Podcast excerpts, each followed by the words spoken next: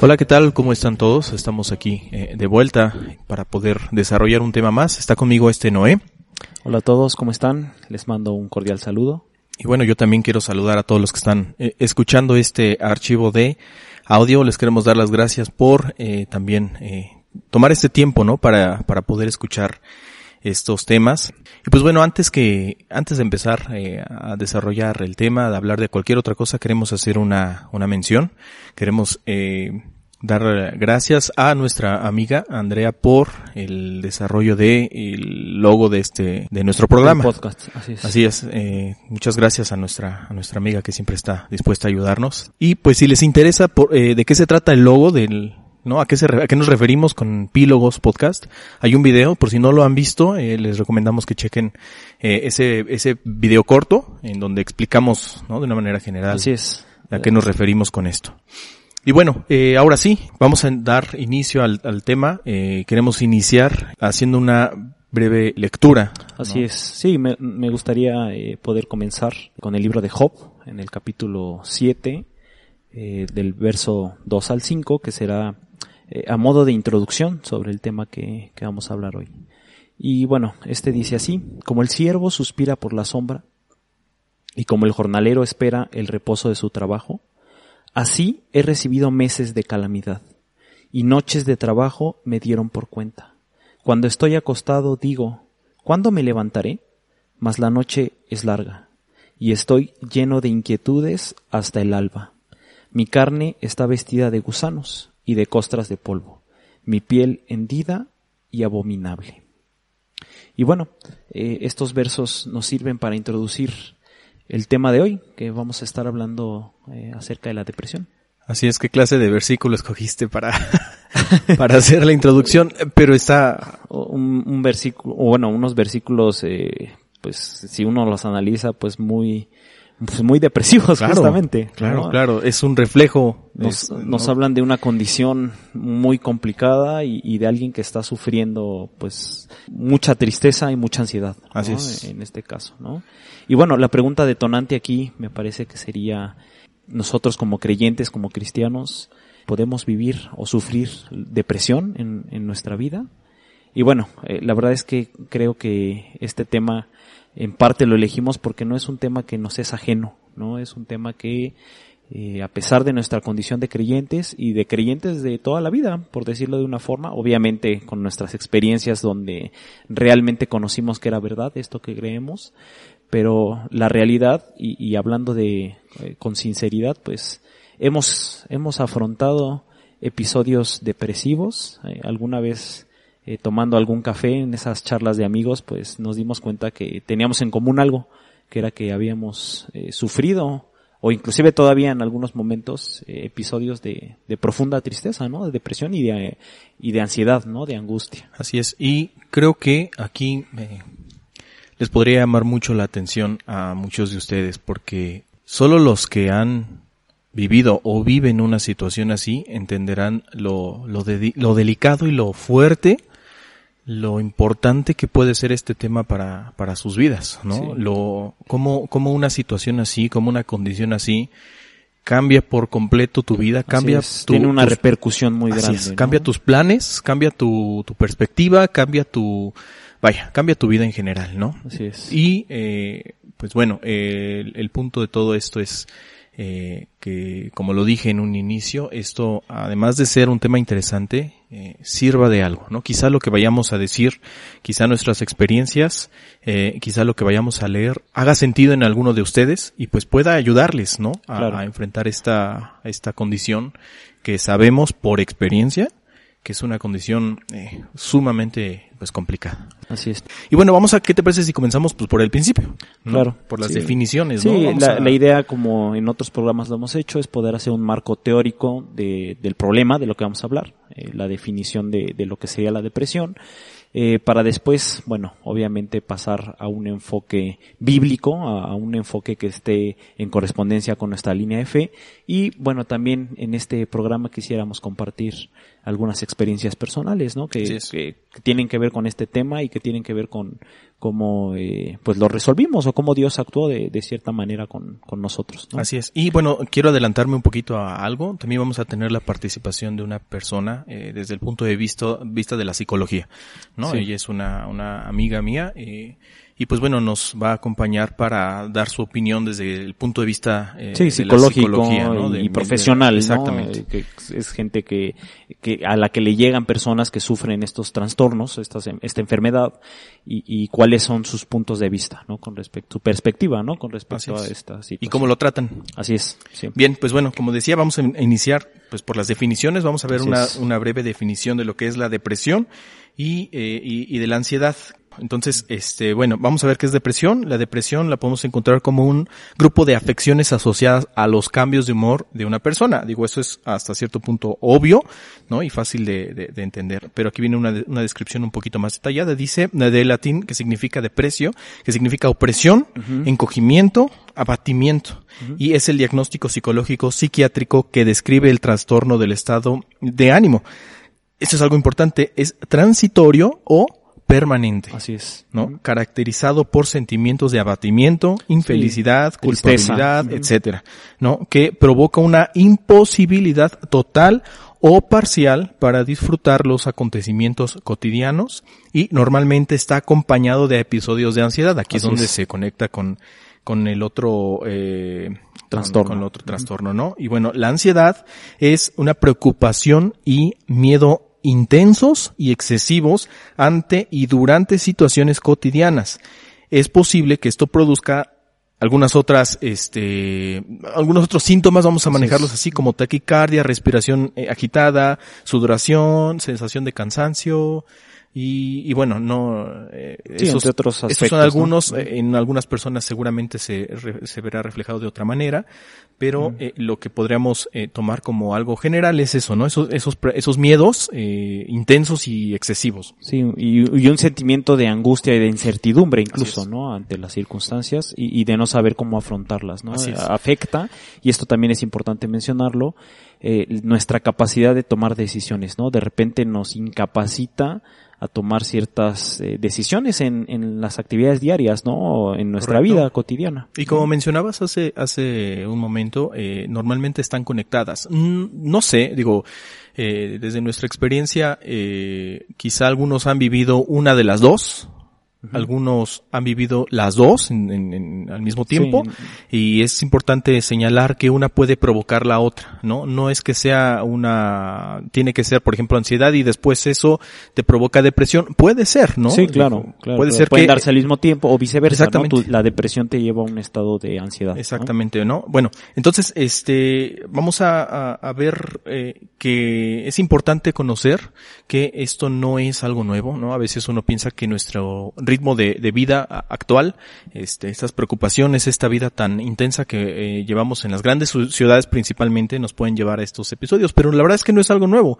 Echándole un ojo ahí a la historia, a la, a la, a la, a la red, pues nos damos cuenta que esta es una, una condición que se conoce desde tiempos Sí, Este, his- anteriores, ¿no? De, históricamente es, es un problema que, que, que afronta el ser humano. Así ¿no? es, así es.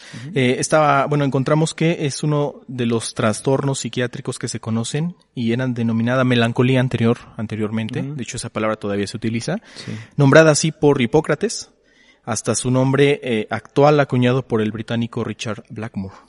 En el contexto eh, hipocrático se denominaban eh, los cuatro estados de ánimo, ¿no? Esto yo lo había escuchado en alguna, en alguna, alguna ocasión, alguna persona me había comentado de estos, eh, estos cuatro estados de ánimos, eh, que tenía que ver con los fluidos del cuerpo. Eso se entendía eh, anteriormente. Sí, era la explicación médica, por decirlo de Exactamente. una forma. Que era la sangre, la flema, bilis negra y bilis amarilla. Muy relacionado con, con el temperamento, ¿no? Que le Sí, llamaban. así ¿no? es. Y de hecho de ahí, de ahí este, proviene, ¿no? Este, esa Sí, manera esta- de entender. Sí, esta teoría. Ajá. Durante la Edad Media se mantenía la idea de los cuatro grupos eh, de humor, pero se trataba de ubicar esos trastornos dentro de un cuadro un poco más descriptivo. eh, una persona, un inminente médico de la Edad Media, Alejandro de Trales, no sé si está bien pronunciado, la verdad, pero bueno. bueno ya investigaremos y, si no haremos la corrección como en el caso de Leibniz. ¿no? Ah, sí. eh, incluye a la melancolía, a la melancolía, perdón, dentro de un grupo mayor de tipos de locura, ¿no? Entonces vemos que se empieza como a tomar un poco más en serio el tema y a tratar de ubicarlo dentro de todos los, de todas las afecciones que tenía el, el, el, las personas. ¿no?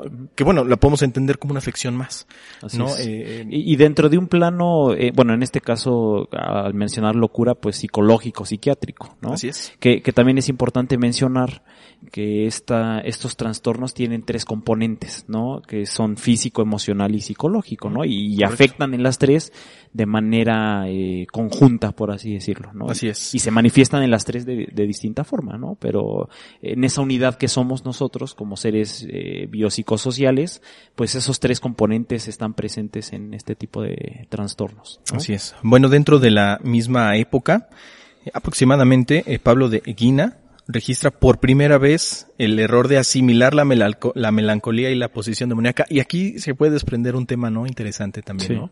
Que muchas veces se habla de una posesión demoníaca a uno de estas, de estas condiciones. Claro. Sí, eh, hay una vinculación aquí ahora con el plano espiritual. Así es. ¿no? y bueno, no decimos que no sea posible, pero bueno, es una explicación que daban que no necesariamente es así, ¿no? Bueno, Constantino el africano, así se le conocía, asume que la melancolía puede aquejar el espíritu aún más que cualquier otra eh, enfermedad somática. Y habla de la hipocondría, por ejemplo, un, un, término que también muchas veces, o una condición que muchas veces está asociada eh, a este tipo de, pues de, de condiciones, ¿no? En lo personal, yo podría hablar mucho de ese tema, ¿no? Y yo creo que yo conozco mucha gente también hipocondriaca, ¿no? Que, y más en estos, en estos, este, en esta época que estamos viviendo, en estos tiempos que estamos viviendo, que seguimos, obviamente, eh, en tiempos de cuarentena, de aislamiento por este problema, este, de salud que, que estamos viviendo, ¿no? Eh, entonces, eh, bueno, es un fuerte aliado de la depresión, él escribía, es un fuerte aliado de la depresión y la ansiedad, ¿no? Hablo de la hipocondría. Desde la perspectiva religiosa, la melancolía se, caracteriza, se caracterizaba como un demonio. Bien interesante que desde el punto de vista eh, religioso eh, se le denominaba como un demonio a, la, a, a esos trastornos, entendiendo como la tentación o pecado, pasando a denominarse asedia o apatheia, que era pues apatía. Y bueno, eh, fue durante la época renacentista o tardía que Robert Burton dedicó prácticamente toda su vida a redactar eh, un libro que se llamaba Anatomía de la Melancolía, publicada en 1621, ojo con la fecha, que en el que resume todos los conocimientos que se tenía hasta esa fecha del tema. Y digo ojo con la fecha porque eh, es una fecha importante, ¿no? El, claro. el, el, siglo de, e, e, ese siglo en, en esa época de 1600 Paralelo a esto también ocurría algo muy importante, el cual vamos a, hemos hablado en otros podcasts, eh, seguramente lo van a escuchar después. Y por ejemplo tenemos en ese contexto a Galileo también. Sí, es, es, es, un punto culminante en el auge de la ciencia, Así ¿no? Y, y, de la razón. Y lo que se denominaba como la nueva manera de pensar, ¿no? El nuevo, el nuevo pensamiento, ¿no? Entonces, eh, vemos que aquí... Sí, buscar una explicación científica. Sí.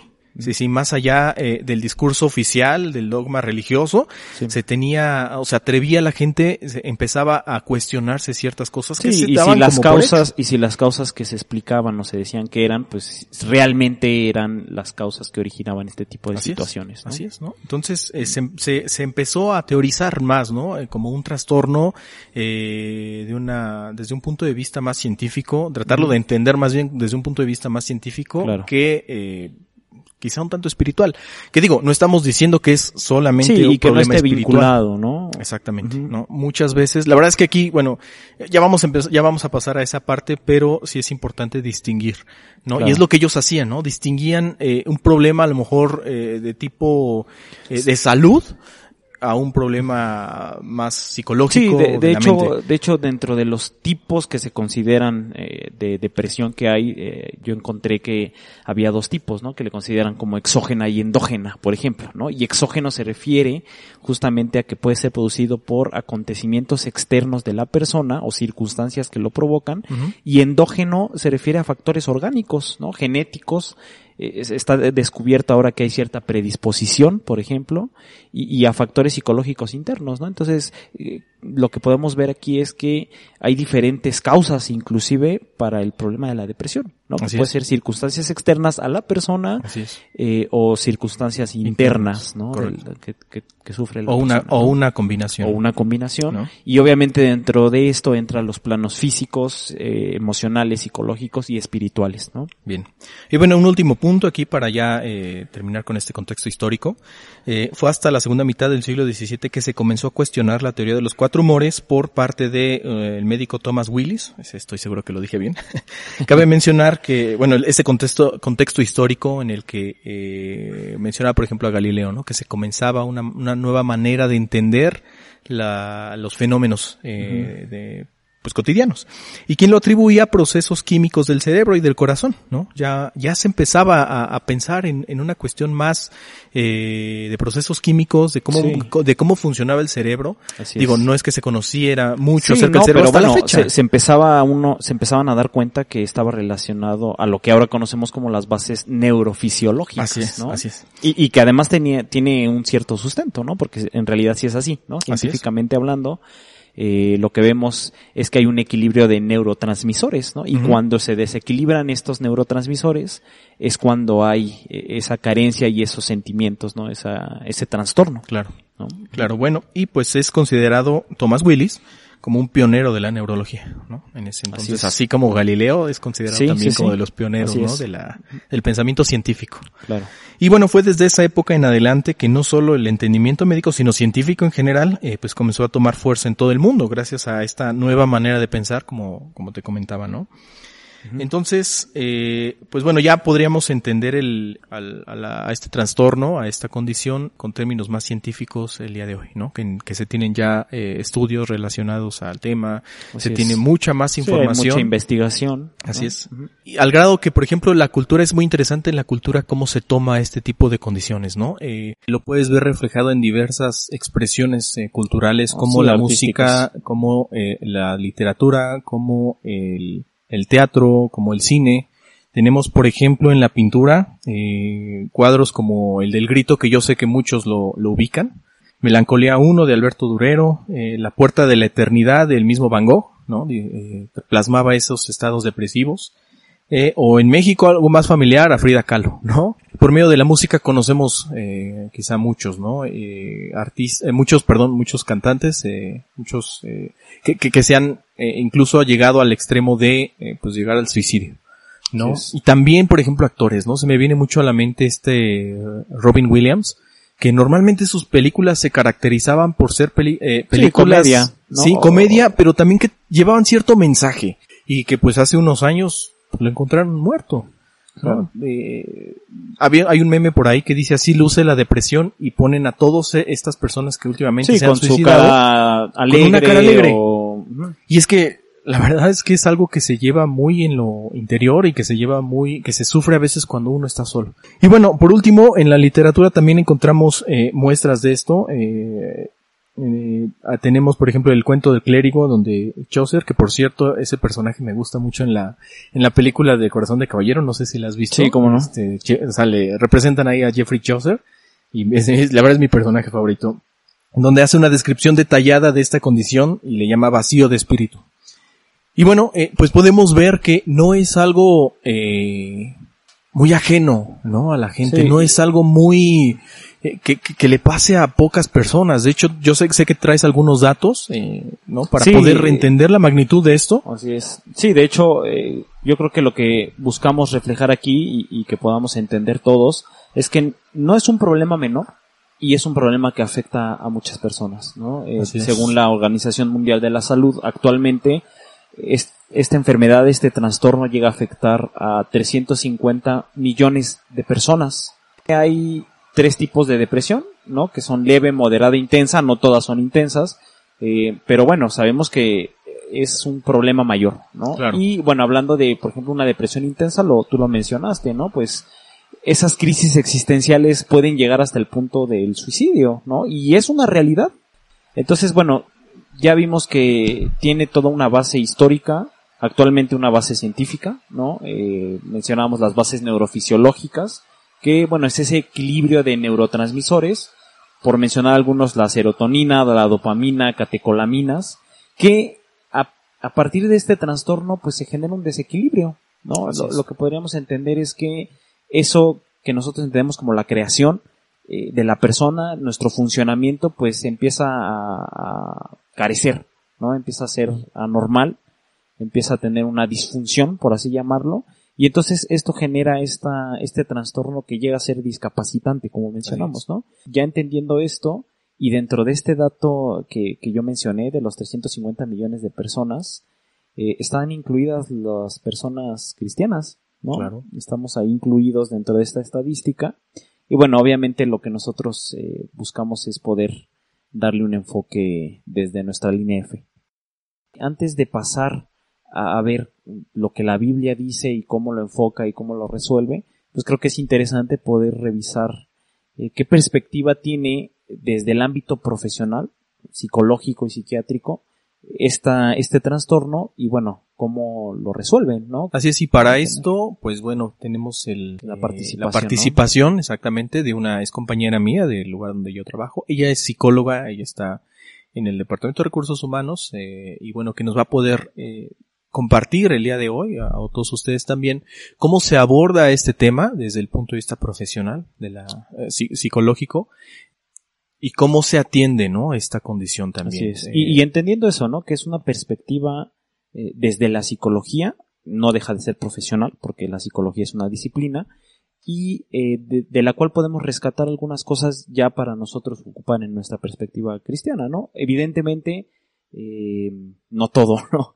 Eh, tenemos que hacer siempre un discernimiento, pero eh, obviamente siempre escuchar a un profesional es importante. Así es. Y saber lo, lo, que nos dice con respecto al problema. Así es. Y bueno, los dejamos con ella, ella se llama Miriam, y pues aquí tienen su opinión.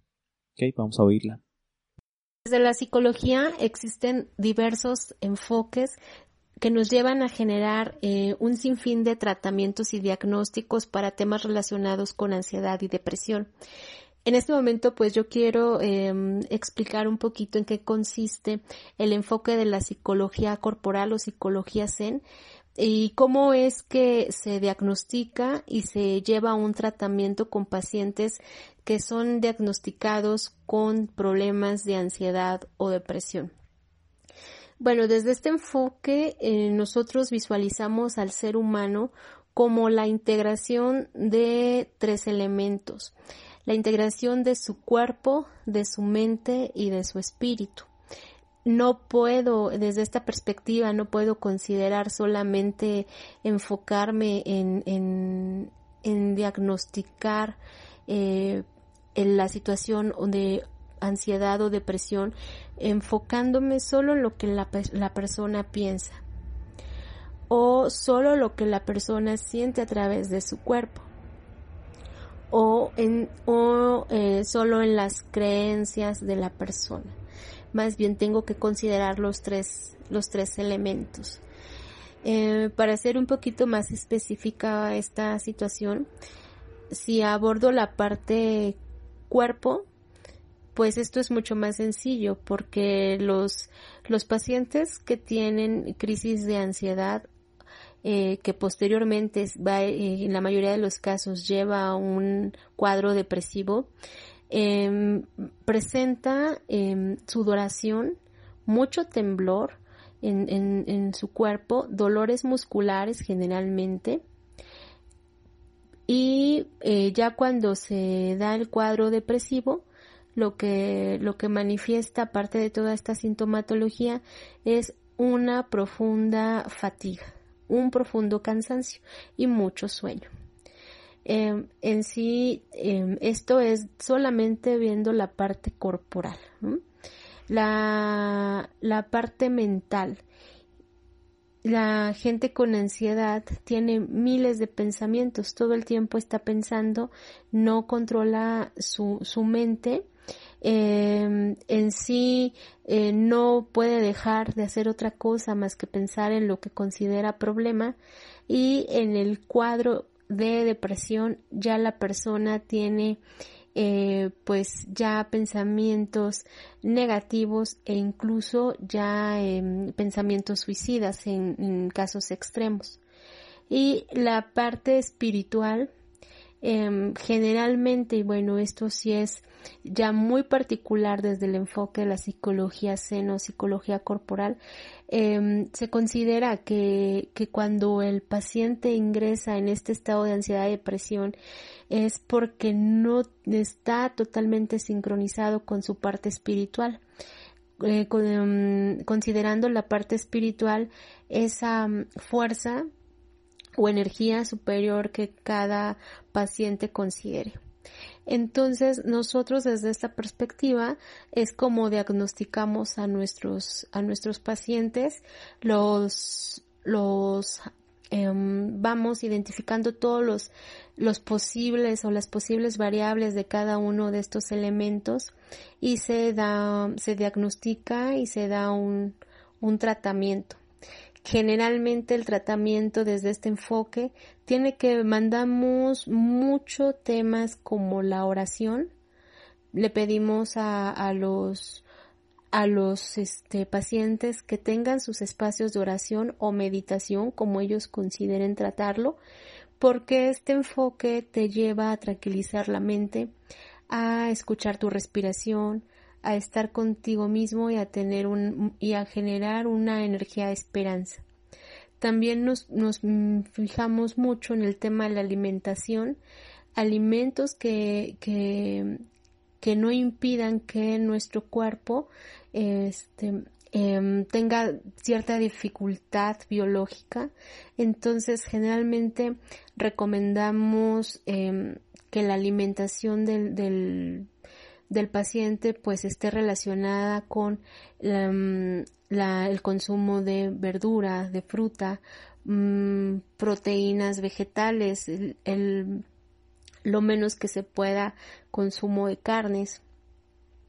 Y pues eh, en sí en la, en la también se, se considera que el, que el ejercicio hace que toda la energía fluya por todo el cuerpo y que las células cambien su codificación, ¿no? Que es el enfoque que, que nosotros tenemos.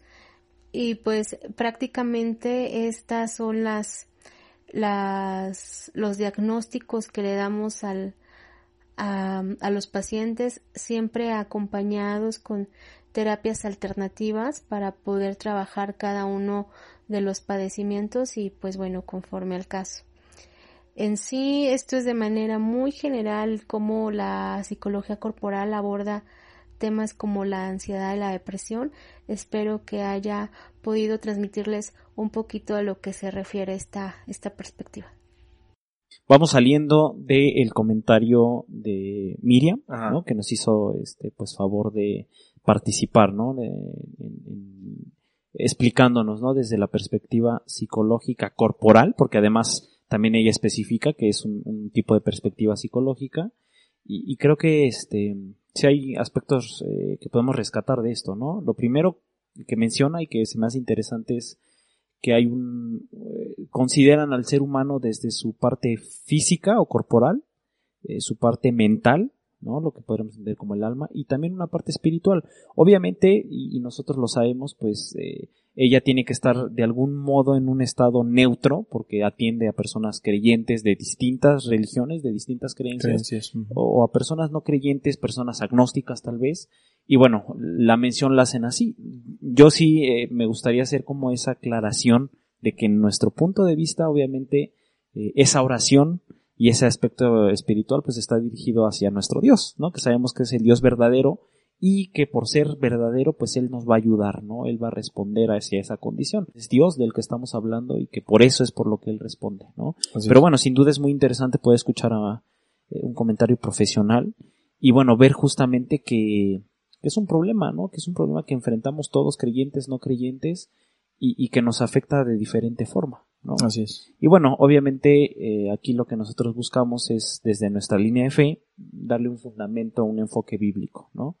Eh, la pregunta que se hizo al inicio es la de si un cristiano podría sufrir depresión. Pues ya creo que quedó respondido que sí.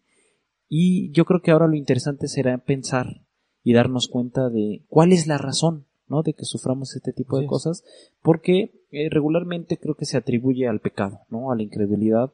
No decimos que no, es decir, sí puede ser, pero puede ser una de las causas. Puede ser una de las causas, pero hay distintas razones, ¿no? Del por qué una persona puede pasar por esto. Y, creo que esto es lo que sería interesante poder eh, analizar, ¿no? En, este momento. Así es. Y bueno, eh, regresando a la pregunta eh, si un cristiano puede tener un episodio de estos de depresión o de ansiedad, no hay ningún argumento bíblico, no hay ninguna postura bíblica que niegue esta, esta posibilidad. ¿No? porque tenemos ejemplos en la Biblia en la, en la que podemos llamarlos así, eh, héroes de la Biblia, vivieron situaciones parecidas, ¿no? es decir, el hecho de que uno eh, tenga la certeza de, de un, la existencia de un Dios, que tenga fe, obviamente, también en ese, en ese Dios, no te exenta de una situación así. y lo que tú mencionabas hace rato, es importante también ver cuáles son las causas. Claro, porque. Si es que se, se conocen. Sí, claro, lo que podemos entender es que hay diferentes razones diferentes causas y cada caso es muy particular, ¿no? Entonces, eh, pasa como en el caso de Job, precisamente, ¿no? Que él está pasando por una situación donde se atribuye que esa situación, esa enfermedad es por pecado, ¿no? Y que realmente sabemos que no es así. Entonces, bueno, la primera eh, cosa que, que, comentar es esa, ¿no? Que hay diferentes razones, eh, que es importante romper ese prejuicio de que la única causa pues es la incredulidad o el pecado. ¿Sí? Y bueno... y que esto le pudiera sumar incluso un, un peso más a tu estado. ¿No? Porque eh, si es que no es eh, la razón el pecado y te dicen que es por pecado, puede ser, pues bueno, ahora qué, viene, vaya, viene más confusión. Y un sentimiento de culpa que a lo mejor ni debería de estar ahí, Sí, y, bueno, solo hacer la mención, porque esta parte es importante y lo, dijimos en el podcast del problema del mal, que muchas veces la enfermedad o el sufrimiento pueden cumplir un propósito que inclusive Dios mismo permite, y que permite por un bien mayor. Entonces, no necesariamente vemos una enfermedad como el resultado de una condición espiritual mala. Puedes tener una condición espiritual muy buena y sufrir alguna enfermedad. Y dentro de esos trastornos de enfermedades, pues está la depresión. O puede estar el otro caso, ¿no? En el que sí tus acciones, en el que sí tu, tus pecados pueden ocasionar una, una, una, situación así. Se me viene a la mente, por ejemplo, el rey Saúl. Claro. Por ejemplo, dentro de esos personajes bíblicos, eh, a mí el más interesante obviamente se me hace eh, el rey David, porque es el hombre conforme al corazón de Dios, así lo describe la, la Biblia, y vemos en él justamente que hay diferentes razones de episodios donde él sufre depresión. Me, gustaría eh, leer algunos este, salmos, sobre todo, donde él expresa justamente esta situación.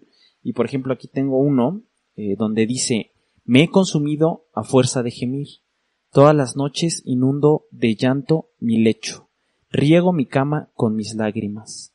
Mis ojos están gastados de sufrir y se han envejecido a causa de todos mis angustiadores. Aquí, por ejemplo, digo, obviamente el cuadro es igual, ¿no? Como el que leímos al principio, pues hay una persona que está sufriendo, que tiene una tristeza inmensa, pero él dice a causa de mis angustiadores, es decir, aquí lo que decíamos, ¿no? De las causas exógenas, ¿no? Que es a partir de circunstancias que yo estoy viviendo, a partir de una situación, que entonces me viene esa depresión y no necesariamente es por una situación interna. Sin embargo, el mismo rey David tiene en otro salmo, el salmo 32, es, es conocido, y, él lo que expone aquí es lo siguiente, mientras callé, se envejecieron mis huesos, mientras callé, o sea, mientras no reconoció, aquí sí, una situación de pecado, en mi gemido del día, porque de día y de noche se agravó sobre mí tu mano, se volvió mi verdor en sequedades de verano. Mi pecado te declaré y no encubrí mi iniquidad. Dije, confesaré mis transgresiones al Señor, y tú perdonaste la maldad de mi pecado. En este ejemplo, por ejemplo, lo que vemos es que eh, todos sabemos que el rey David tuvo un episodio de pecado, un, pecado de lujuria, ¿no? Un pecado con, con Betsabe. Y esto lo llevó a cometer acciones, pues, eh, además muy duras, ¿no? El hombre conforme al corazón de Dios y, realmente, pues, comete un homicidio, de alguna forma, ¿no? Y, y esto, al, al, no reconocerlo él, al no confesarlo, eh, lo lleva a una situación, pues, de tristeza, de depresión, esta expresión de se envejecieron mis huesos, eh, se me hace muy simbólica justamente de eso, ¿no? De, que te estás consumiendo por dentro. Y bueno, la forma en que pudo salir o pudo solucionar esta forma es confesando sus pecados, ¿no? Y arrepintiéndose, ¿no? Que, que digo es, es una cuestión fundamental dentro de nuestra doctrina, ¿no? Eh, otro ejemplo que vemos, por ejemplo, es con Elías, ¿no? En el libro de Primera de Reyes 19.4, dice, y él se fue por el desierto un día de camino, y vino y se sentó debajo de un enebro, y deseando morirse, dijo, basta ya, oh Señor, quítame la vida, pues no soy yo mejor que mis padres. Eh, muy interesante porque él viene de una experiencia donde inclusive ve descender fuego del cielo, o sea, un milagro del Señor, y, y, después entra en este estado y que quiere morirse, o sea, no es este cualquier cosa, ¿no? Realmente él está en una situación de querer quitarse la vida o de, de, pedirle al Señor que le quite la vida. También, eh, no sé, el, el, ejemplo de Jeremías, el libro de lamentaciones. Bueno, en sí el, da, el, el libro en general sí, es un reflejo claro. de un estado de ánimo, Claro, ¿no? claro, que podríamos entenderlo como depresivo, ¿no? Se entiende por qué. Bueno, el libro de lamentaciones es, es un ejemplo, eh, el libro completo de un estado pues depresivo, ¿no? En el cual se entiende la causa, en este caso se entiende la causa. Y de hecho, la- en todos los, de, lo- de los ejemplos bíblicos que acabas de mencionar, se, se establece la causa, ¿no? Y hay una causa eh, clara en la que muchas veces es por una cuestión de pecado personal y en otras ocasiones es mal externo, ¿no? Así es. Y en este caso, por ejemplo, de Jeremías, él se entristeció de una manera eh, abrumadora por ver la condición del pueblo de Israel, ¿no? Y lo que le iba a suceder al pueblo de Israel, es decir, por ver a los demás, lo que decíamos, ¿no? Eso fue una circunstancia lo que lo provocó y no tanto eh, su propia condición espiritual, ¿no? ¿No? Y bueno, un ejemplo, Y el ejemplo creo que más, Sí, más importante, eh, ¿no? importante y, y que nos hace ver que entonces eh, no es necesariamente la condición de pecado o la condición espiritual la que nos lleva a sufrir mucha tristeza, pues es la de nuestro Señor Jesús, así es. ¿no? Eh, quiero leer en, en Mateo 26, Yo me atrevería a decir que no es una tristeza normal, ¿no? A la que Así es. cualquier humano eh, sea vaya a ser sujeto en algún momento. Es una era una tristeza específica por lo que él estaba viviendo y lo que sabía que estaba a punto de pasar. claro, claro, no era cualquier cosa. Sí, ¿no? Y, y bueno, dice eh, en los versos 36 y 37. Entonces llegó Jesús con ellos a un lugar que se llama Getsemani y dijo a sus discípulos, sentaos aquí, entre tanto, que voy allí y oro. Y tomando a Pedro y a los dos hijos de Zebedeo, comenzó a entristecerse y angustiarse en gran manera. Entonces Jesús les dijo, mi alma está muy triste hasta la muerte. Quedaos aquí y velad conmigo o algo que podemos ver aquí y, y, y hace la mención, ¿no? Una tristeza hasta la muerte, ¿no? Es que él es. Eh, una tristeza muy profunda. Obviamente dentro del, cuando llamamos la depresión, a lo mejor no hay límites muy claros sobre cuánto tiempo tiene que durar. Regularmente se piensa que es una tristeza más bien crónica. Pero bueno, eh, eh, lo que queremos ejemplificar aquí es que no siempre esa tristeza, no siempre un estado de tristeza profunda, pues es necesariamente por una condición espiritual mala, ¿no? Que Así también, pero bueno, eh, justamente lo que vemos aquí es que hay diferentes causas y pues que esto puede cumplir un propósito, ¿no? Así es. Inclusive, lo voy a decir así, porque así lo creo, inclusive hasta aunque sea por una cuestión de pecado, que, que es una mala decisión nuestra, Dios puede intervenir de tal forma que esto pues pueda cumplir un propósito para nosotros. Y, y aquí la pregunta sería, cuando nos estamos enfrentando a, a este tipo de situaciones, eh, ¿cómo lo resolvemos? ¿No? Así es, sí, porque estamos hablando, hemos estado hablando de la patología todo el tiempo, pero no de la, Sí, del remedio, ¿no? El, el remedio, la solución. Y es que aquí es en donde creo que se complica la cosa, ¿no? Claro, Porque eh, tenemos, tenemos la creencia, eh, por, por experiencia, que las condiciones y las situaciones son distintas en todos los casos, Claro, particulares. que tienen causas diferentes, ya lo hemos hablado, las causas pueden ser diferentes, que no toda la gente tiene la misma fortaleza y el mismo entendimiento también para, válgame la, Sí, para afrontarlo. para, para afrontarlo, para entender la situación. Y, y que en muchos casos, por ejemplo, eh, es una cuestión, eh, pues patológica, ¿no? Del, del cerebro. ¿no? El cerebro, eh, eso es algo importante de comentar, que el cerebro es un órgano más. Es el, quizá el más importante, es el que te da la conciencia que tienes, pero que es un órgano más que también adolece y que está sujeto a, eh, a la, sí, a corrupción, la corrupción, sí, sí, sí, a la degradación, ¿no? Que así como el páncreas deja de funcionar y de generar insulina, que los riñones dejan de filtrar, etcétera, el cerebro puede llegar a tener también deficiencias. Y, yo creo que este caso es, eh, eh, a veces se confunde mucho, ¿no? También, y, digo, es, es interesante poder eh, tomarlo en cuenta, ¿no? Porque muchas veces una persona puede estar deprimida por cuestiones orgánicas, meramente. Claro. ¿No? Es decir, tu cuerpo no está produciendo una de estas neurotransmisores, de estas sustancias que nosotros mencionamos, y entonces, bueno, pues tú tienes ese sentimiento de tristeza, de depresión, ¿no? Y entonces, en realidad, ni siquiera es una circunstancia, ni siquiera es eh, un pecado, ni siquiera es eh, es una cuestión meramente orgánica, ¿no? Entonces, bueno, en este caso la solución es médica, ¿no? Bueno, una cuestión psiquiátrica. Obviamente, y, y, lo quiero mencionar también aquí, eh, lo primero que nosotros creemos que se debe hacer, pues es obviamente ir a Dios, ¿no? La parte espiritual, preguntarle a Dios, pero dentro de eso y dentro de conocer las causas, pues uno toma esas decisiones, ¿no? De lo que tiene que hacer. Y, algo muy importante es atreverse a, platicarlo con alguien. La verdad es que es, eh, en mi caso, eh, yo vivía, yo vivía esto prácticamente solo, ¿no? Y digo prácticamente porque sí hubo gente a la que le platiqué, pero eh, creo que un, primer paso importante que no muchos, por muchas cuestiones, no se atreven a dar, quizá por miedo, quizá por, eh, bueno, pues sí, por, temor a ser juzgado, eh, no se atreve a dar, es ese, es esa, acercarse a alguien para contarle la situación, ¿no? Puede ser que, digo, empieces a tener respuestas, puede ser que algo que, por ejemplo, me ha pasado a mí últimamente es que, me he topado con mucha gente que vive esa situación, ¿no? Así es. Y que pues con esa, en esa confianza, en esa plática que estamos teniendo quizá de otro tema, sale el tema, ¿no? Sale el tema de la depresión y comento a lo mejor algo de mi experiencia y, les hace sentido y dicen, ¿qué crees que pues me pasa lo mismo? Entonces me doy cuenta que, eh, que a veces, eh, bueno, sí, muchas veces esto se lleva de una manera personal y que no lo, no lo, no lo, no lo comentas, creo yo porque, bueno, en mi caso pensaba que no iba a servir de nada y que no lo iban a entender. Y sí, hasta cierto punto no pasa que mucha gente te dice, pues échale ganas, ánimo, pero realmente no te van a ayudar. No, Sí, no te, y, realmente no te ayudan, ¿no? Pero no sabes si alguien pueda traer algo importante, ¿no?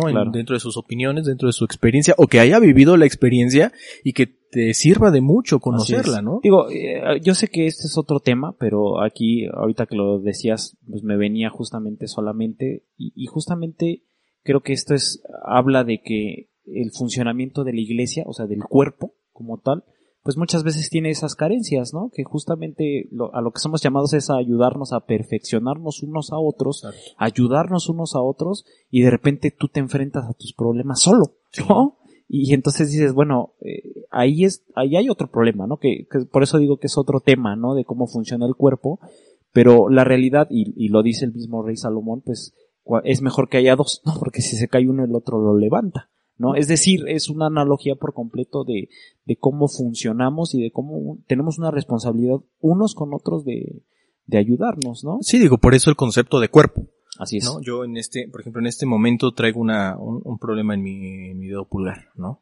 Y obviamente, este, pues todo el cuerpo se, sí, todo el cuerpo se, duele, así se duele, ¿no? Pablo mismo. Exactamente. Entonces, eh, si tú estás, mira, si tú estás eh, atravesando por esta situación y eres parte de un cuerpo, eh, pues acércate. Así es. Acércate. si no estás viviendo esta situación, si para ti es algo completamente extraño, para otras personas puede que no lo sea.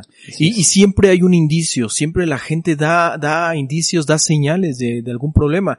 Y ahí a lo mejor puede ser también que nosotros hagamos la diferencia, ¿no? Acercándose, interesándose por tus amigos. por los demás. No, ser indiferente. Exactamente. exactamente, ¿no? Eh, algo que me gusta mucho decir es que la, eh, lo contrario al amor no es el odio sino la indiferencia. Así es. ¿no? Entonces, este, pues es algo importante, ¿no? Claro, acercarse a alguien, tener a alguien con quien hablar, obviamente dentro del cuerpo, dentro de la iglesia, porque este, no siempre todos los consejos son buenos. Bueno, tampoco todos los consejos que dan a veces las personas de la congregación, pero bueno, es importante que se cumpla ese propósito que somos un cuerpo, ¿no? Entonces, poder ayudarnos unos a otros eh, otra, otra cosa que, que, creo que es importante para poder resolver el problema eh, es autoexaminarse, ¿no? El rey David justamente siempre mencionaba eso, ¿no? De estarse autoexaminando obviamente a la luz de, de lo que Dios es, de lo que Dios nos ha dado, de nuestra condición espiritual. Y si tú te autoexaminas, pues puedes saber la razón, ¿no? De, del por qué estás en ese estado, o Dios te puede mostrar la razón de eso, y entonces tú ya puedes eh, tomar acciones, ¿no? Al respecto, ¿no? Correcto.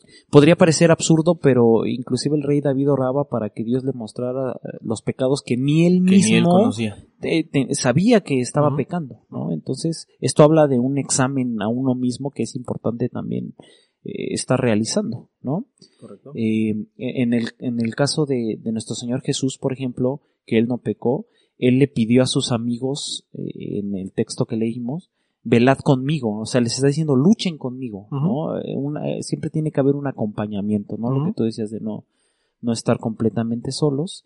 Y eh, algo que eh, obviamente eh, entra dentro de las soluciones que debemos de dar, eh, dice también el rey Salomón, eh, no recuerdo si en Eclesiastés o en Proverbios, lo, lo prometo investigarlo para hacer bien la mención, dice, nadie puede cuidarse mejor que uno mismo. Y esto está en la Biblia. O sea, lo que te está diciendo también aquí es, y, y me gusta mucho ese enfoque, lo, lo escuché alguna vez de, de John Piper, que él decía, bueno, tenemos que entender que también nuestras acciones repercuten tanto física como mental como espiritualmente en, en nuestra condición, ¿no? Eh, tenemos una responsabilidad con respecto a lo que se nos ha dado y de las primeras cosas que se nos dio pues fue nuestra propia vida, ¿no? Nuestro cuerpo. Nuestro cuerpo, Sí, sí. nuestra salud, Sí. ¿no? Y entonces eh, él lo que dice es, bueno, ¿qué puedo hacer para cuidarme a mí mismo? Y obviamente aquí entra una cuestión de hábitos, ¿no? Yo, por ejemplo, como profesor de educación física, como profesional de esa área, puedo decir que el ejercicio físico, por ejemplo, ayuda mucho, ¿no? Yo sé, yo sé, eh, espero que no se malinterprete, ¿no? Que no es así como que estamos dando la lista de recomendaciones de lo que tienes que hacer y eso lo va a solucionar, pero sí tenemos una responsabilidad con respecto a lo que hacemos y a lo que dejamos de hacer y eso puede influir o puede inclinar la balanza a que vivamos ciertas circunstancias o ciertas situaciones. ¿no? Eh, alguna vez te, te lo platiqué, ¿no? De, de un pastor. Eh, yo comparto esa idea de que a veces se le acercaba gente que padecía obe- obesidad, por ejemplo, eh, con una enfermedad que produce la obesidad. Causada y- por la obesidad. Causada ¿no? por la obesidad. Y, y bueno, les pedía que orara por, por ellos, ¿no? Para que Dios los sanara. Entonces él decía, ok, sí, Dios lo puede hacer, ¿no? No desconfiamos y no creemos que Él no lo pueda hacer. Claro. Pero tú estás siendo irresponsable con lo que se te dio a ti También. ¿no? De algún modo. Entonces, bueno, sí voy a orar por ti, pero ponte a dieta, ¿no? Ponte a hacer ejercicio. Y creo que en este caso también de la depresión, no estoy diciendo que en todos los casos, Claro. muchas veces nosotros eh, también las acciones que tomamos eh, no ayudan mucho a resolver el problema, ¿no? Eh, Claro. En este caso John Piper decía, si yo sé que tomando estas decisiones, haciendo ejercicio, por ejemplo, comiendo bien, durmiendo bien, Claro. Dice, voy a estar en una mejor disposición espiritual y eso me va a ayudar a, en mi relación con Dios, pues lo hago porque Claro. estoy re- respondiendo a esa responsabilidad que se me dio de cuidarme a mí mismo, ¿no? Así es. Y como decía Salomón, ¿no? Nadie lo puede hacer mejor que uno mismo. Así ¿no? es, ¿no? Y digo, es bien sabido que eh, la alimentación influye directamente, ¿no? A la forma en la cómo, tra- cómo, trabaja no solo el cuerpo, sino el cerebro, que es aquí donde ocurre este esta, es. esta condición. Sí, sí, sí. ¿no? Entonces, eh, sí, es, esto es, es importante el, el entender la responsabilidad que, que tenemos para eh, vivir de una manera óptima. Sí, en, el ámbito diría, ¿no? profesional le llaman reforzadores positivos y me gusta el término porque justamente refuerzan una una conducta, una posición y un comportamiento que nos va a ayudar, ¿no? Decía John Piper, si te duermes a las 3 de la mañana, comes mal y todo, Sí, comiendo. Obviamente basura. estás generando situaciones que te pueden llevar Estás a propiciando estás la situación, propiciando ¿no? ciertas Claro. situaciones, ¿no? Claro. ¿Cuántos hay así, no? Claro, claro. Y, y entendiendo que lo que estamos diciendo no es que Dios no pueda hacer milagros, que Dios no tenga el control, que Dios te pueda llevar a ciertas cosas. Inclusive hay ejemplos bíblicos, ¿no? Donde los llevó a comer mal, por así decirlo, y que, y que ellos se fortalecían con eso que estaban comiendo. Pero como decimos, son casos muy particulares, ¿no? Donde fueron llamados a tomar acciones muy particulares, pero en cuanto corresponde a ti, a tu responsabilidad que tú tienes, pues tienes que buscar hacer las cosas de manera De acuerdo. correcta y ordenada. Así es. ¿no? Y bueno, eh, eso por un lado, pero seguramente habrá gente muy saludable y muy en forma que también esté viviendo Así esta es, situación. ¿no? es, O sea, no estamos diciendo que, causas, ¿no? eh, que si te Sí. llevas un estilo de vida mm, no saludable, eh, eso deriva en una depresión. No, puede ser, estamos diciendo que puede ser que, que, que, que te exponga más a una situación así. ¿no? Pero, o sea, no es eh, exclusiva de esos hábitos, ¿no? De ese estilo de vida, porque yo sé, es más, conozco gente en buen estado de salud, con buenos hábitos incluso que están viviendo una situación así. Sí, sí. Eh, yo mismo no, ok, no soy más este saludable quizá del de todos, pero eh, no considero que o, no considero que el estilo de, de, vida que llevaba en el, en el momento en el que yo viví esta situación fuera como Sí, sí, sí, que, fuera la que generara exactamente la causa del, del, problema. Una causa, sí, claro. Y bueno, eh, al final eh, y para poder pasar a la parte donde nosotros eh, compartimos eh, nuestra experiencia personal. Eh, esta cita de, de Dostoyevsky me, me, gusta mucho porque creo que también todo, todo cómo afrontamos el problema, sea la razón que sea, las razones, las causas que hemos mencionado, creo que tienen que ver con esto. Y dice, el secreto de la existencia humana no solo está en vivir, sino también en saber para qué se vive, el por qué se vive. Y bueno, creo que eh, lo mencionamos en el problema físico del mal, eh, si uno entiende que está bajo eh, las manos de Dios, si uno establece y, y, sabe que tiene la certeza que su existencia está fundamentada y el significado de tu vida está fundada en Dios, en lo que Él hizo y en esa salvación que Él nos dio, uno puede afrontar este problema de manera adecuada independientemente de la razón o la causa, inclusive la del pecado, ¿no? Porque el Señor nos lleva a arrepentirnos, ¿no? Cuando estamos viviendo situaciones así, ¿no? Entonces, eh, pues yo creo que esa sería como la recomendación general, ¿no? El poder saber que nuestra vida tiene un sentido, nuestra existencia tiene un sentido, eh, que Dios está con nosotros, decía David en sus situaciones de, de angustia, de depresión, pero, siempre ponía ese pero, ¿no? Pero mi confianza está en Dios, Él es mi roca, ¿no? Él, yo sé que Él va a responder.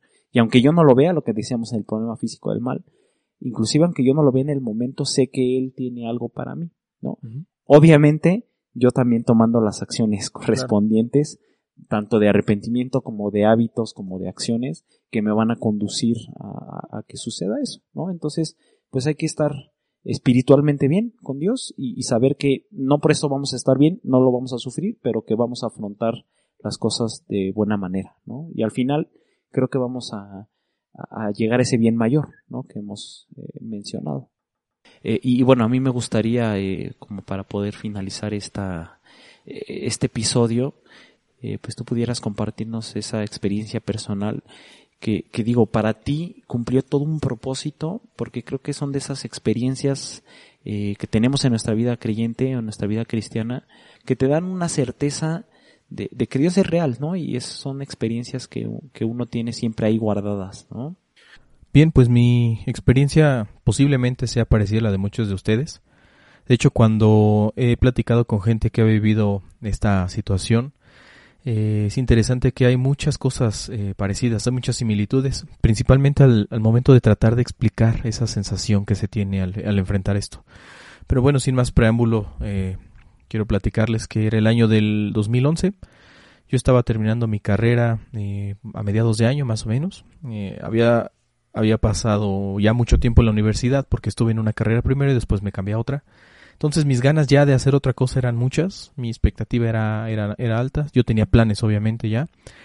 Y fue a finales de ese año, en el mes de noviembre, que yo logré un, pequeño puesto en una, en una academia, era una empresa que se dedicaba a dar clases de software para diseño gráfico. Y yo generaba algo de recursos académicos. Esta, esta, esta empresa estaba ahí en el World Trade Center de la Ciudad de México. Y pues yo eh, me trasladaba del norte de la ciudad, yo vivía en Escapuzalco, del norte de la ciudad allá a la zona centro, en donde está este, este edificio, y pues tomaba el, el, el metro, yo me transportaba en metro, de, tomaba el metro ahí en Aquiles Cerdán, en la, en la línea que corre de eh, el Rosario a Barranca del Muerto, y pues tomaba el metro ahí hasta Tacubaya me parece. Bueno, fue en el mes de enero del año 2012 cuando un día normal y corriente yo me disponía a ir a trabajar. Yo entraba a las 2 de la tarde, entonces me acuerdo que me iba como a la 1, un poquito antes. Y pues entré al vagón del, del, tren y me senté, en que comencé a escuchar música cuando de pronto, en un instante, como si apagaran la luz, comencé a, a tener una sensación que es difícil de explicar. La describo como una sensación de desesperación de vacío, de incertidumbre, de miedo.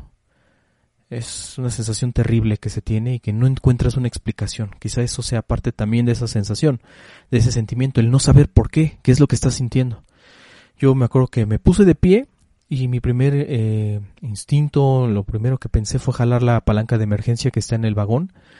Eh, iba a detener la marcha del tren a, medio túnel, lo cual iba a ser un problema grande. Pero dije, bueno, mejor eh, espero, espero me salgo en la próxima estación, que era Camarones. Sin embargo, bueno, me antepuse un poquito a esta situación. Pude aguantar todo el viaje hasta la oficina. Y recuerdo que lo único que hice ahí al llegar fue marcar por teléfono a la que era mi novia en ese entonces, ahora es mi esposa y pues yo tratar de, de, explicarle qué era esto que estaba viviendo. Yo no sabía qué hacer con esto, era la primera vez que yo vivía que vivía esta, esta situación y yo lo único que se me ocurrió era pues, hablarlo, platicarlo. Así empezaron a transcurrir los días. Este, esto trajo consecuencias posteriormente. Yo eh, me ofrecieron otro trabajo en un, en un despacho de arquitectura y diseño industrial. Ya era algo ya más relacionado con, con mi formación entonces yo terminé mi labor ahí, comencé en este despacho, eh, que estaba muy cerca de ahí. Eh, entonces, eh, pues, ¿qué fue lo que pasó? Que en 15 días yo ya estaba fuera de este lugar. Era una situación horrible porque yo tenía muchas ganas ya de, ya de desarrollarme, de aprender, pero esta situación tomaba el control de mi mente en, en, ciertos momentos del día y no me dejaba continuar, no me dejaba aprender, no podía yo desarrollarme. Recuerdo que el último día, el que era mi jefe, ya en la noche, yo estaba ya como a las 10 de la noche, porque no avanzaba, no podía, no podía completar nada. Entonces, eh, en esa hora recuerdo que eh, mi jefe se acercó eh, y me dijo, oye, ¿qué es lo que te ocurre? ¿Por qué no avanzas? ¿Tienes problemas? Y yo, pues obviamente, sabía que no era la persona indicada para yo platicarle qué era lo que estaba viviendo. Simplemente le dije, sí, tengo algo de problemas. Yo recuerdo que ese día había alguien más ahí en la oficina, una persona que se dedicaba a la parte de ventas. Y bueno, yo este no sabía si me estaba escuchando, hasta la fecha no sé si me estaba escuchando. Este pero bueno, yo le dije a mi jefe, ¿sabes qué? No estoy seguro de poder continuar aquí con ustedes. Él me dijo lo mismo, sí, yo también no estoy seguro de que puedas continuar. Dice el dicho que al buen entendedor pocas palabras, ¿no? Entonces, pues lo único que me dijo fue, pues ven mañana ya por tu por tu cheque, ¿no? Yo está bien, dije, está bien. Terminé eh, en ese momento mi, mi tiempo ahí, en, esa, en ese despacho. Eh, yo recuerdo que al salir del edificio tuve varios sentimientos encontrados. Por un lado era una especie de liberación por haber terminado ya con eso, con ese, ese problema que para mí representaba ese lugar. Pero por otro lado también me topaba de frente a frente con, con el fracaso. Muchos sabrán que encontrar un trabajo relacionado con este tipo de, de carreras es muy difícil entonces, este, pues yo estaba, yo acababa de perder una, una oportunidad que era muy importante para mí en ese momento. Y lo único que hice fue empezar a caminar por la calle, este, pues asimilando este, esta situación. Me senté en la entrada, en las escaleras de entrada de un edificio de por ahí, eh, yendo ya hacia el metro, ya me disponía a ir a mi casa, cuando, pues bueno, lo único que hice fue pues, ponerme a llorar, la verdad, ¿no? Tratar de sacar ese sentimiento. Instantes después, eh, se acercó una persona se acercó una persona y me dijo, ¿qué pasó? ¿Estás bien? Yo me di cuenta que era eh, mi compañero de ahí de la oficina, eh, que estaba, que había estado ahí unos momentos antes, y me llamó la atención, fue para mí sorprendente que me empezó a hablar de Dios. y la sorpresa para él fue que yo le dije, sí, yo también creo en Dios, soy cristiano. Entonces yo vi que le dio gusto, no sé a la fecha qué exactamente fue lo que pensó de mí nos hicimos buenos amigos después. Hasta la fecha sigo teniendo contacto con él. No como quisiera, no como debería, pero sigo teniendo contacto con él. Fue una persona en ese momento muy, muy importante para mí, que de alguna manera me ayudó mucho en ese momento conocerlo para tratar de sobrellevar todo esto. Y bueno, los días comenzaron a transcurrir nuevamente. Yo buscaba trabajo, buscaba trabajo, yo tenía planes. Y pues eh, estaba solo en la casa porque toda mi familia trabajaba y pues bueno, fue hasta mediados de año que yo conseguí trabajo. Eh, es el lugar en donde actualmente laboro. Y bueno, yo comencé a trabajar ahí pues con los mismos medios, con la misma situación. no me la podía quitar de encima. Y a eso se le sumó otro factor que pues eh, tuve mucha presión en ese lugar eh, al momento de comenzar. Al grado de que yo renuncié dos veces de ese, a mi jefe yo le renuncié dos veces por alguna extraña razón me tiró de loco y pues no me hacía caso. Entonces, fue, eh, fue a finales de ese año cuando yo me casé. Eh, con todo esto encima, yo me casé y empezaron a transcurrir los días ya de una manera distinta. Ya no estaba con mi mamá, con mi hermano y con mi abuelo. Ya vivía yo con mi esposa en otro, en otra casa, de hecho al sur de la Ciudad de México, eh, donde actualmente vivo. Y pues los días fueron sí diferentes, sin embargo la sensación y esa, esa condición era igual. Había momentos, había temporadas tranquilas, había momentos en los que eran, eran muy difíciles, días que eran muy complicados para mí. Y pues bueno, eh, a mediados del año 2013 yo tuve la noticia de que iba a ser papá. Lo cual obviamente implicó una grande alegría para mí, pero por otro lado, fue algo muy complicado el entender que iba a haber una persona que iba a depender de mí en muchos sentidos. Y uno de esos sentidos era el aspecto emocional. Entonces yo decía, ¿cómo va a ser posible que va a haber una persona que dependa de mí? Va a haber una persona para la cual yo voy a ser su fortaleza, su refugio, por así decirlo, y que yo no pueda conmigo mismo, que yo no pueda ser estable. Eso es, entender eso para mí fue algo sumamente complicado y sumamente terrible. Y obviamente yo al, al creer en Dios, pues eh, oraba a Dios. Si bien no recuerdo nunca haberle reclamado por esa situación, honestamente, mi oración era, ayúdame con esto, no, no puedo con esto. Entonces, eh, cuando yo sabía que iba a ser papá, mi oración se incrementó y mi desesperación también se incrementó. Yo recuerdo muy bien que mi oración era, así como hubo un día que yo entré a esta situación, yo lo único que te pido, Dios, es que haya un día que marque el fin, que haya un día que marque la salida y que yo recuerde un periodo de tiempo específico en mi vida. Porque había temporadas buenas, entre comillas, ¿no? En las que no tenía ningún problema, pero regresaba, ¿no? Y eran varios días complicados. Entonces, esta situación, la verdad es que llegó a su, a su punto máximo, ¿no? Yo ya estaba desesperado, ¿no? Al saber que iba a ser papá y que yo seguía con esta situación. Y fue otro día común y corriente que yo yendo hacia el trabajo, eh, ya casi por llegar, eh, estaba escuchando música. Como les comentaba, es habitual que yo traiga, esté escuchando música mientras me traslado de un lugar a otro. Comenzó a sonar una canción que llamó mucho mi atención porque no la conocí, no la reconocí. Empezó a sonar un piano y poco después, eh, al escuchar las palabras que, que precedieron a la melodía, me di cuenta que era un cantautor muy famoso, eh, muy popular en la música cristiana, que se llama Marco Barrientos, y comencé a escuchar unas palabras que dicen así, porque muchos habían dicho, incurable es tu quebranto y dolorosa tu enfermedad. No hay quien juzgue tu causa para sanarte. No se ha encontrado un medicamento eficaz para ti. Pero yo te digo, aunque todos tus enamorados te hayan dejado, aunque nadie te busque más, aunque te hayan herido, mi bálsamo de sanidad te cubre en esta hora. Yo haré venir sanidad sobre ti, sanaré tus heridas, porque aunque desechada te llamaron, yo me acordé de ti.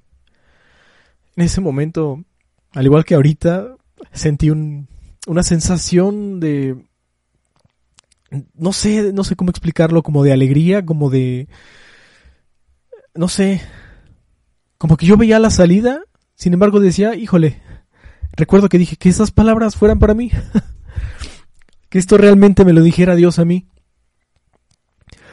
Transcurrió el día, y yo, al regresar a la casa, este, se acercó mi esposa a, donde yo estaba y me dijo, oye, hoy estuve leyendo la Biblia. Y mira, quiero darte, pues quiero enseñarte este versículo, creo que te puede servir. Y mi asombro fue que era el mismo versículo. Me estaba enseñando Jeremías 30. Yo cuando comencé a leer el, versículo, yo me di cuenta que era el versículo por el, con el cual se habían basado para, para hacer esa canción.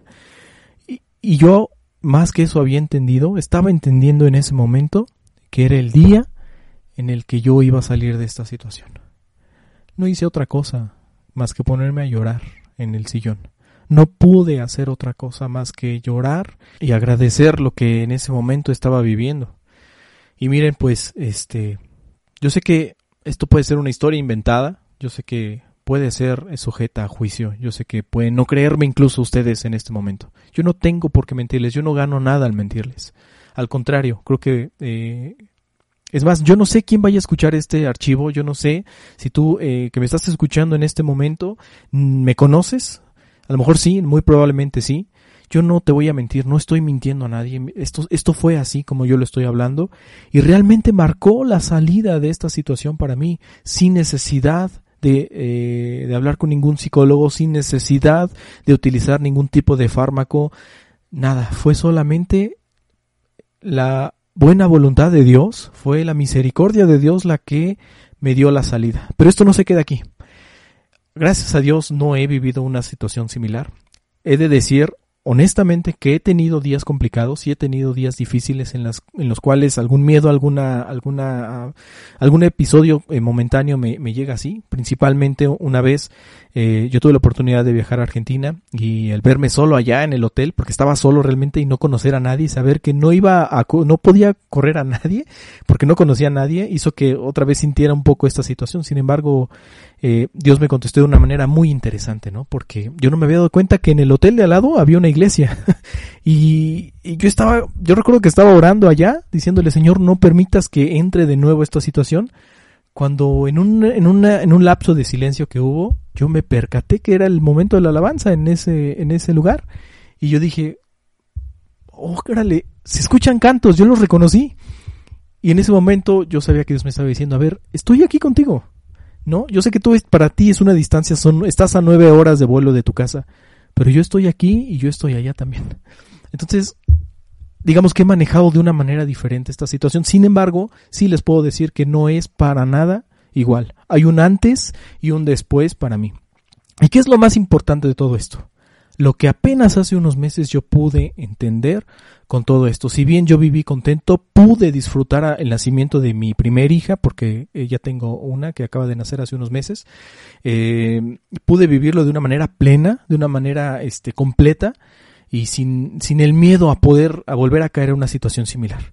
Sin embargo, lo que entendí apenas hace unos meses cuando empezamos con todo este proyecto fue algo eh, increíble este, amigos. Fue algo sumamente increíble y muy, muy importante para mí. Porque yo, así como lo dijo Job, yo había escuchado hablar de Dios toda mi vida. Sin embargo, hubo un día en el que yo me encontré de frente a frente con Dios. Y esto para mí fue la prueba más importante de que Él es real, de que Él existe y que me pueden decir a mí lo que quieran.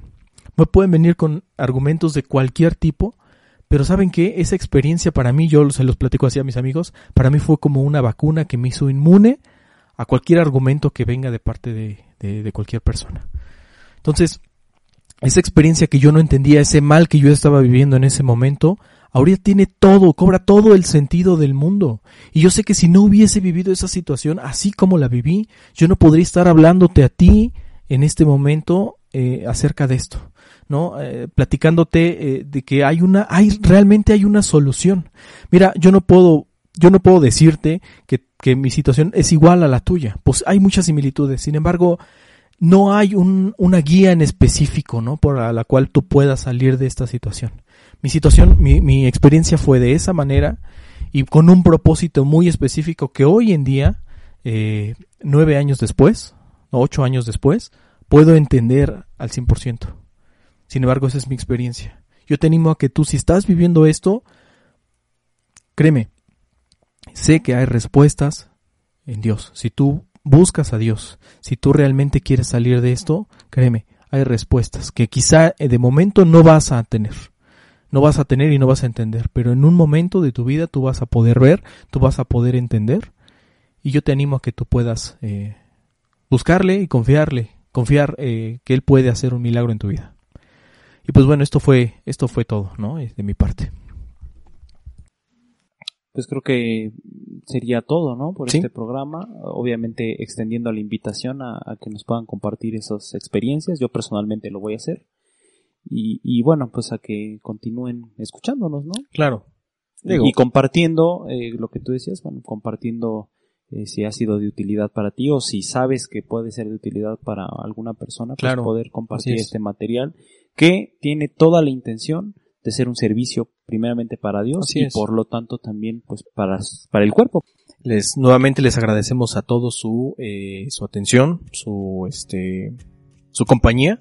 ¿No? Y pues bueno, estén, eh, esperamos vernos en el próximo episodio de este, de este podcast. Así es. Por mi parte es todo, nos vemos, nos despedimos, no sin antes recordarles algo que nos va a decir nuestro amigo Oli. Así es. No existe tal cosa como tu verdad o mi verdad, existe la verdad y nuestra opinión. Nos estamos viendo. Hasta luego. Hasta luego.